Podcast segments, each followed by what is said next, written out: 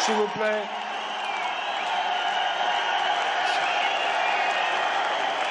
Si, chers amis, si j'ai si si j'ai bien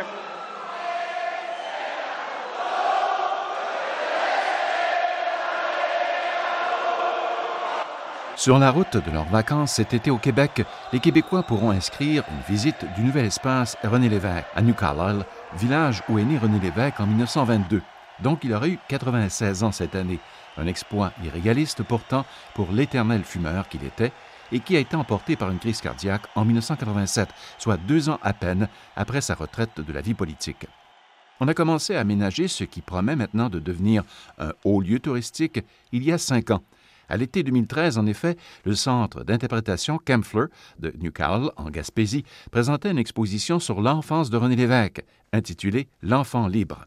Félix Arsenault était alors coordonnatrice du Centre culturel d'interprétation. C'est une exposition super sympathique, chaleureuse, qui présente euh, le petit garçon en Monsieur Lévesque. Donc vraiment un portrait qu'on n'a pas beaucoup euh, d'informations. Tu sais, dans la culture populaire, on voit le politicien, le journaliste, une grande personnalité québécoise qui a marqué le 20e siècle pour euh, la province du Québec, mais aussi au niveau national. Donc vraiment, on vient à la rencontre d'un petit garçon gaspésien qui part euh, des mémoires qu'on est allé chercher dans certains de ses écrits, vont nous transporter dans son univers à lui, à l'âge de 12 ans, à l'âge de 14 ans. Lorsqu'à 14 ans, il a commencé à faire de la radio à CHNC, une radio euh, locale ici. Donc, on constate un petit peu sa personnalité de journaliste, homme très généreux, très curieux aussi, un peu espiègle par moments, et aussi le joueur de tour. On va s'amuser là avec avec l'enfant. Donc, euh, évidemment, euh, on commence euh, un peu tranquillement. On fait toujours du rodage, malgré que tout semble bien fonctionner en ce moment. On est très content. Cinq ans plus tard, l'aventure a fait un bond de sept lieues.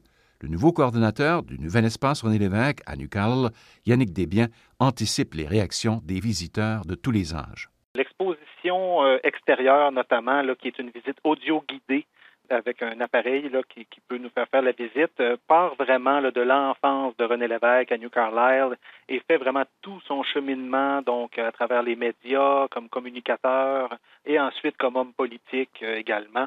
Donc euh, ça, c'est l'exposition extérieure qui fait vraiment le parcours de sa vie. On parle d'une visite quand même, l'exposition extérieure, de près d'une heure trente. Alors, à l'intérieur, on a une visite qui est peut-être un petit peu plus technologique. Euh, tout d'abord, on a un film d'une quinzaine de minutes euh, sur des moments marquants là, de, de, la vie de René Lévesque. Et on a également là, plusieurs euh, postes avec des tablettes qui sont installés. Et puis, ces postes-là, euh, on a d'ailleurs, entre autres, des quiz. Euh, on a aussi des archives. on peut écouter des entrevues qu'il a, qu'il a fait, par exemple, à Pointe-Mire. Et euh, il y a également plusieurs photos sur les murs où on peut retracer l'histoire de, de grands moments marquants de René Lévesque. La carrière de grand communicateur de René Lévesque a débuté dans sa ville natale de Newcastle, où il a été annonceur à la radio pendant ses études. Puis, il a été repêché par une radio de Québec, CKCV, puis CBV, la radio de Radio-Canada, dans la ville de Québec. À l'émission de télévision Point de Mire, à Montréal, qu'il a enfin connu son apogée en tant que journaliste. Il savait raconter une histoire, la vulgariser, la rendre intéressante. Le journaliste québécois Marc Laurando. C'était quelqu'un qui se préparait. C'est-à-dire qu'on ne peut pas prétendre informer les gens si on n'est pas soi-même bien informé. Et il mettait ça en pratique. Point de mire, c'était une émission d'une demi-heure, rarement une heure complète. Et pour préparer cette demi-heure, il, en, il, préparait trois heures. Il s'enfermait dans la bibliothèque de Radio-Canada le samedi pour écrire ses textes, fouiller partout, lire les journaux, les revues, mettre à jour complètement son dossier. Le lendemain, composer son texte, qu'il apprenait en effet par cœur, et il était en direct. Il se rendait dans le studio et livrait ça en direct avec, si vous voulez, un rythme fabuleux. Alors, son expérience de correspondant de guerre aussi, à, faire des descriptions, des récits, raconter des histoires justement, l'a servi pour cette euh, vulgarisation qui était point de mire.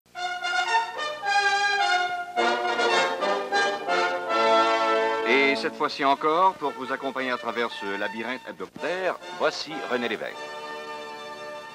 Bonsoir. Et aussitôt dit que fait, parce que tout de suite, si vous voulez, dès cette première émission, eh bien, on va sauter en effet à deux pieds joints dans ce qui, pour nous, en tout cas, est un véritable labyrinthe, presque incompréhensible.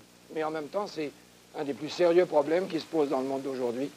et qui est en pleine actualité parce que on peut dire que c'est le seul problème, le seul qui se pose d'une façon vraiment urgente dans ce pays que nous connaissons bien et où il y a quelques jours, 80% des électeurs ont déposé littéralement tous les pouvoirs entre les mains du général de Gaulle.